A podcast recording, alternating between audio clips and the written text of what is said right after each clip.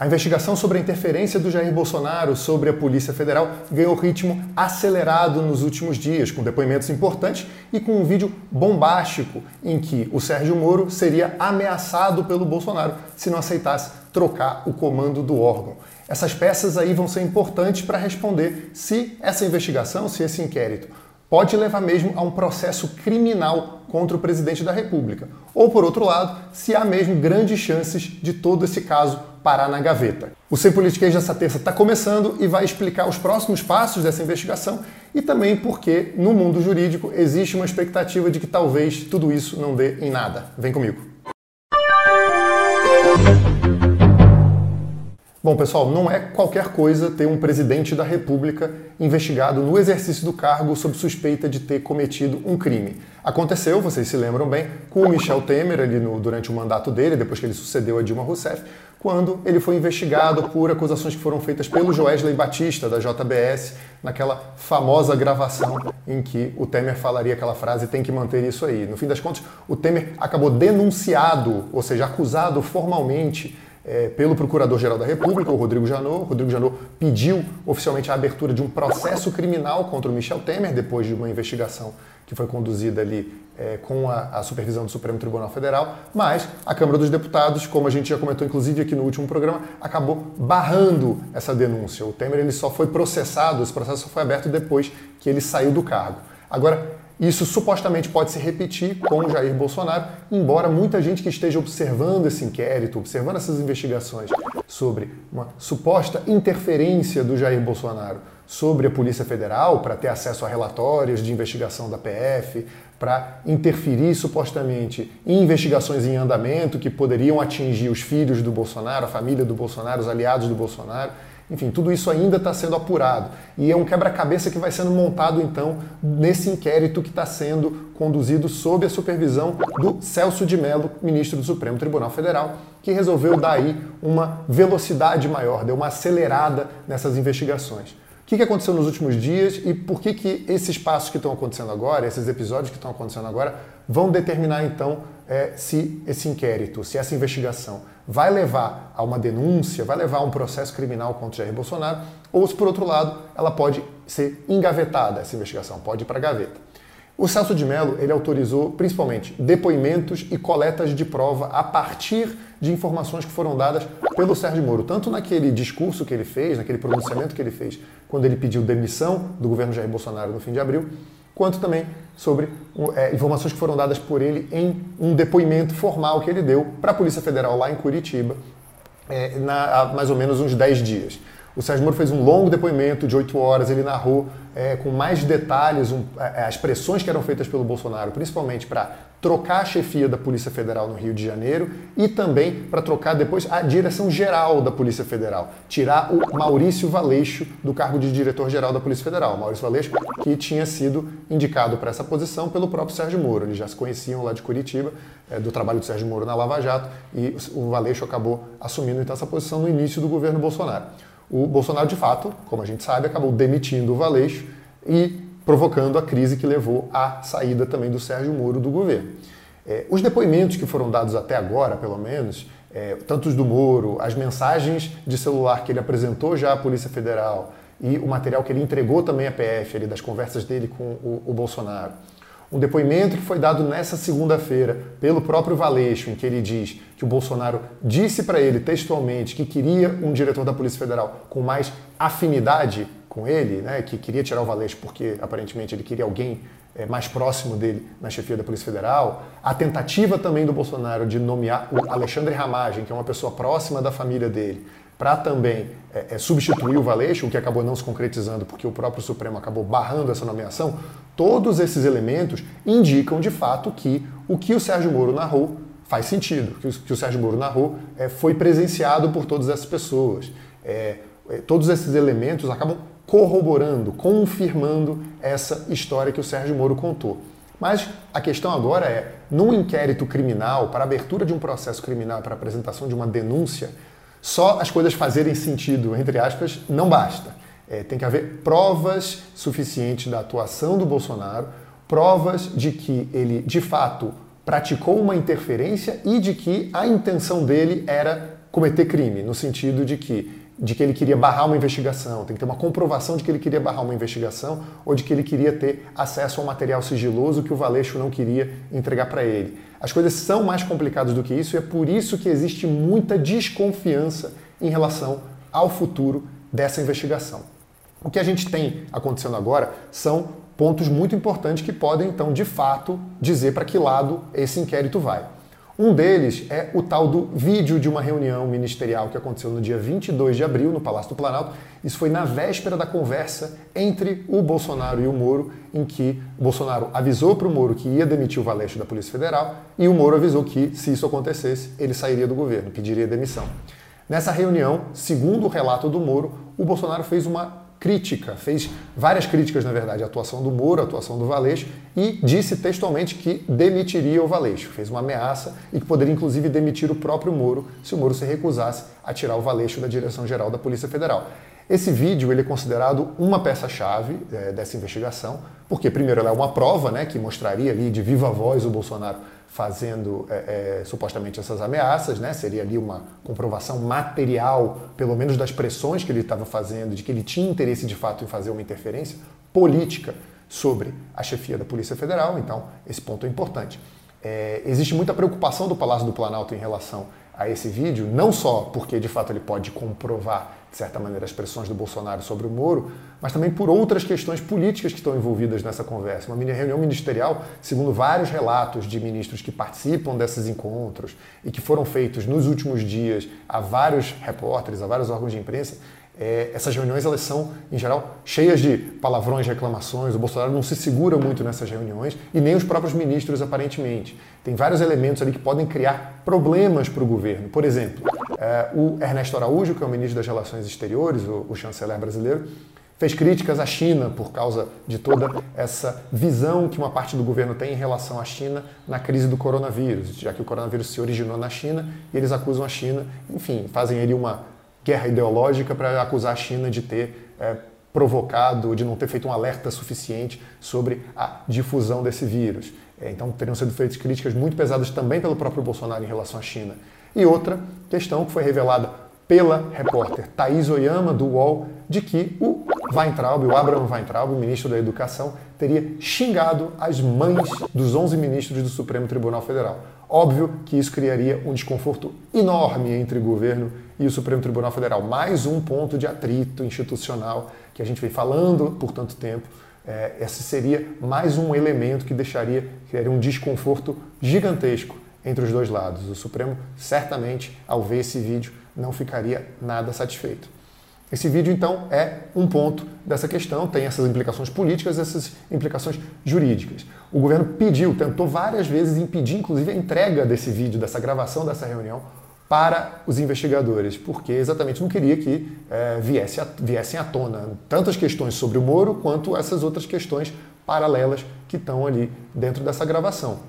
Tanto que o Celso de Mello concordou, no fim das contas, em fazer basicamente uma sessão de cinema ali particular para que só algumas pessoas tivessem acesso, pudessem assistir esse vídeo. O Moro seria um deles, os investigadores da PF também, procuradores que estão acompanhando esse caso pela Procuradoria-Geral da República também teriam acesso e, obviamente, os defensores do Bolsonaro, né, representantes da Advocacia Geral da União, que são atualmente os responsáveis pela defesa do presidente. Então, é aí em que nós estamos. Né?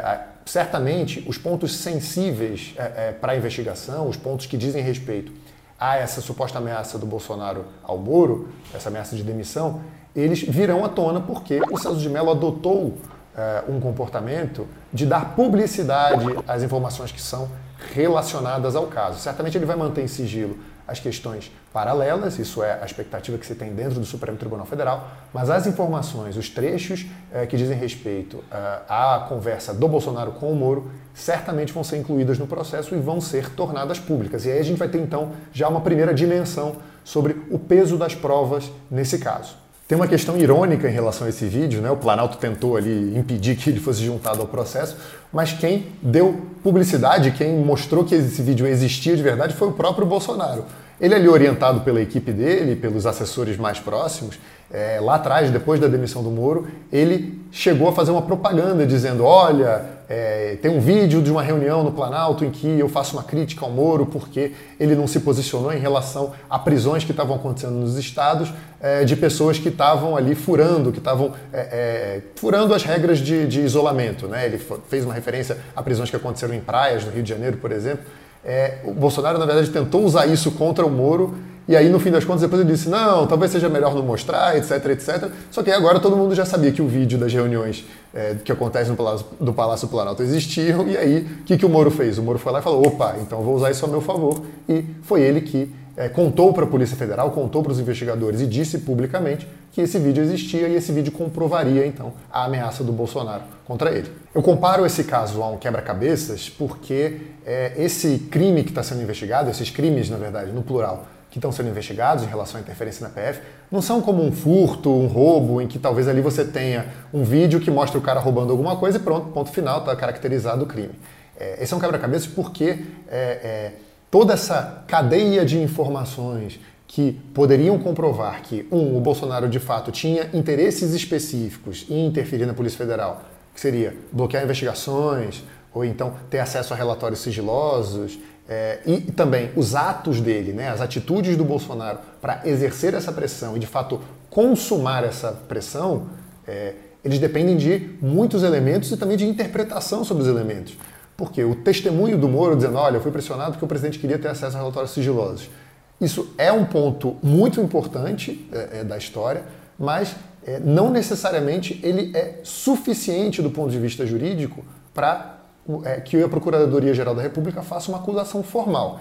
E a gente vai ver, na verdade, é, é que é, a expectativa é de que a Procuradoria ela seja muito rigorosa no sentido da análise dos fatos, porque existe ali, como a gente sabe muito bem, uma afinidade institucional, uma afinidade política também, de certa maneira, entre o Procurador-Geral da República e o Presidente da República. O Augusto Aras, como a gente já falou num programa especificamente sobre esse assunto aqui no Sem Politiquês, é, ele foi indicado para a Procuradoria-Geral da República depois de fazer uma campanha muito intensa de aproximação com o Bolsonaro.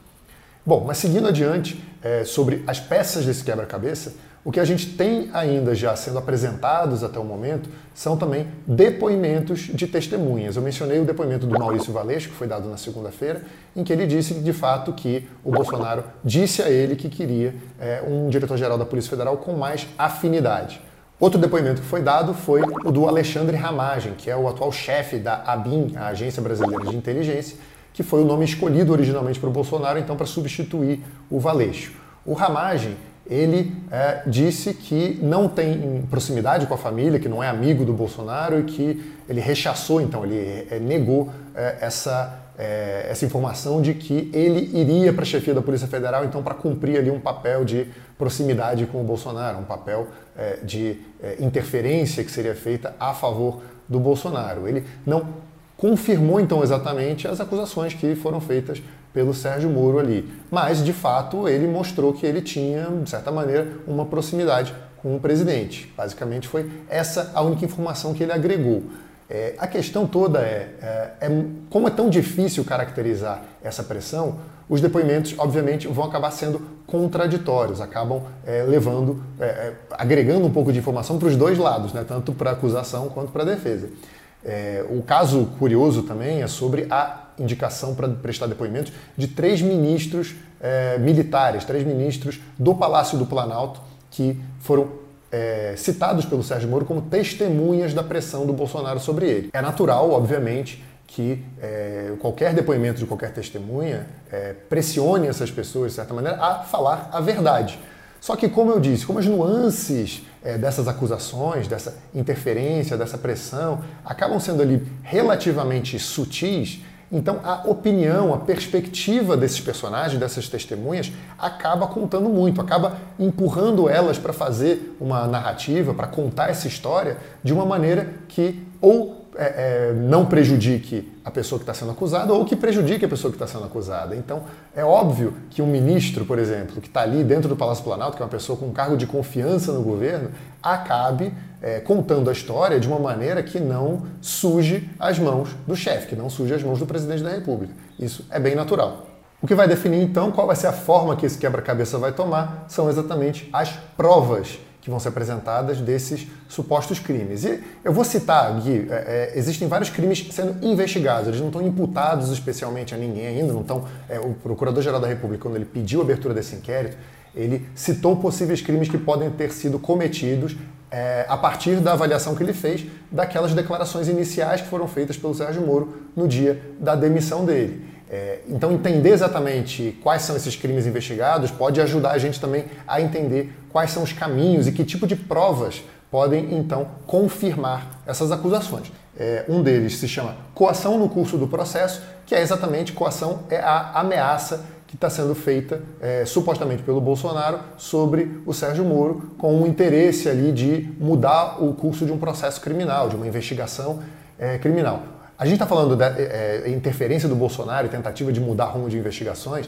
A gente está falando principalmente, segundo ali é, as interpretações que se faz é, sobre essa atuação do Bolsonaro nos últimos tempos, é, são dois é, inquéritos que correm no Supremo Tribunal Federal que podem esbarrar em aliados do Bolsonaro e até na família dele. Um deles é aquele inquérito das fake news, aquele inquérito que foi aberto ali numa canetada pelo Dias Toffoli, presidente do Supremo, para investigar é, o uso de fake news e ataques a outras autoridades, inclusive ministros do Supremo. É, a outra investigação é uma investigação sobre a participação do Bolsonaro é, naqueles atos antidemocráticos, naquela manifestação que aconteceu em frente ao quartel-general do Exército, ainda no mês de abril. É, essas duas investigações, elas resvalam na participação de deputados. Já está basicamente configurado ali nos bastidores dessas investigações a participação de deputados da base aliada do Bolsonaro, aliados dele é, que foram eleitos ali na esteira é, da própria eleição do Bolsonaro. Os nomes ainda não são totalmente públicos, existem ali informações de bastidores que citam pelo menos dois parlamentares, mas ainda não houve uma acusação formal contra nenhum deles. É, agora, o Bolsonaro supostamente então estava interessado em proteger o grupo político dele, principalmente porque uh, existem informações que já chegaram, inclusive lá na CPI das fake news que acontece no Congresso, uh, de que funcionários do gabinete do Eduardo Bolsonaro, filho dele, também uh, atuariam ali, patrocinariam e comandariam uma máquina de divulgação de ataques e de fake news contra autoridades. Então, existiria essa preocupação do Bolsonaro e o Moro apresentou aquela mensagem de WhatsApp em que o Bolsonaro manda um link de uma notícia que dizia que de 10 a 12 deputados bolsonaristas estariam investigados nesses casos, é, e o Bolsonaro joga essa informação e fala assim: ó, mais um motivo para a troca. É muito, muito óbvio que isso é uma prova de que o Bolsonaro tinha uma preocupação e de que ele queria trocar o comando da Polícia Federal porque existia uma investigação em curso contra aliados dele. Isso é uma prova muito forte, então, dessa história que foi contada até agora. Bom, esse é o primeiro crime da coação, né? Coação para interferir num processo. Entra também, exatamente nesse mesmo contexto, a acusação de obstrução da justiça, que seria basicamente a mesma coisa, uma tentativa de obstruir, de impedir, de barrar, atrapalhar uma investigação, um processo é, criminal, uma investigação judiciária. Isso também estaria configurado supostamente a partir desses elementos. E um terceiro crime seria de advocacia administrativa, que é usar o poder para atender a um interesse particular. Então, se o Procurador-Geral da República, se os ministros do Supremo depois é, entenderem que o Bolsonaro estava é, usando o poder dele como presidente para é, tentar atingir um interesse particular, que seria proteger alguém ou se proteger de certa maneira, é, ele poderia ser enquadrado também nesse crime. Um outro é, ponto que eu, que eu ia citar agora, que pode se aplicar ao Bolsonaro, é o crime de falsidade ideológica, porque é, você se lembra bem que o Bolsonaro publicou ali a demissão do Maurício Valeixo no Diário Oficial com o nome do Sérgio Moro, né, com a assinatura digital, entre aspas, do Sérgio Moro, e o Sérgio Moro diz que ele não assinou nenhuma demissão do Maurício Valeixo, que ele ficou sabendo disso quando o Diário Oficial foi publicado. Então essa seria mais uma imputação que poderia é, ser direcionada ao Jair Bolsonaro. Muitos de vocês perguntam então o que, que o Augusto Aras, o que, que o Procurador-Geral da República vai fazer. Eu vou aproveitar para ler uma pergunta que a Akemi deixou no último programa, nos comentários do último programa. Aliás, convido você para deixar aqui um comentário ou então uma pergunta para a gente discutir na semana que vem. É, a Akemi fala o seguinte: Olá, Bruno, adoro o modo como você explica as coisas. Muito obrigado. É, eu tenho uma dúvida. Caso seja confirmado que há substância o bastante para acusar o Bolsonaro, mas o Aras resolva engavetar a denúncia, fica por isso mesmo? Olha, eu já respondo essa parte. Sim. É, o presidente da República ele só pode ser investigado e denunciado por iniciativa do Procurador-Geral da República. Ele tem aí essa prerrogativa, essa exclusividade para, então, é, propor a abertura de um processo contra o Procurador-Geral da República. O Supremo Tribunal Federal ele só pode abrir um processo se for, então, provocado pelo Ministério Público. É, agora, o que a gente vai observar é que vai haver, de certa maneira, alguma pressão sobre o Augusto Aras se houver provas suficientes e provas fortes em relação a possíveis crimes praticados pelo Bolsonaro. Se eh, as coisas ficarem ali numa zona cinzenta ou que não haja exatamente aquela bala de prata, aquela informação totalmente eh, inquestionável, incontestável, aí eh, o Augusto Aras pode acabar de fato engavetando e não vai haver absolutamente nada que possa ser feito nesse sentido. O Celso de Mello vai ser obrigado a arquivar o inquérito, a engavetar esse inquérito por pedido do Augusto Aras. Ela continua também com uma outra questão é, que diz: se ele tiver mentido sobre o exame de Covid e colocado pessoas em risco, não acontece nada? Bom, esse é um outro ponto que, se ficar comprovado que o Bolsonaro mentiu, ele poderia ser enquadrado num crime de responsabilidade, que é aquele tipo de crime que acaba dando origem, possivelmente, a um processo de impeachment, né? porque ele teria quebrado o decoro ao mentir para a população. isso caberia, obviamente, então aos políticos decidirem se abririam ou não abririam um processo de impeachment contra ele. Como a gente vem discutindo nas últimas semanas, não existe um ambiente político suficiente para uh, ah, abertura desse processo de impeachment. O Bolsonaro está relativamente ali protegido, tem gente que acha que não é um momento oportuno para isso, enfim, várias outras questões.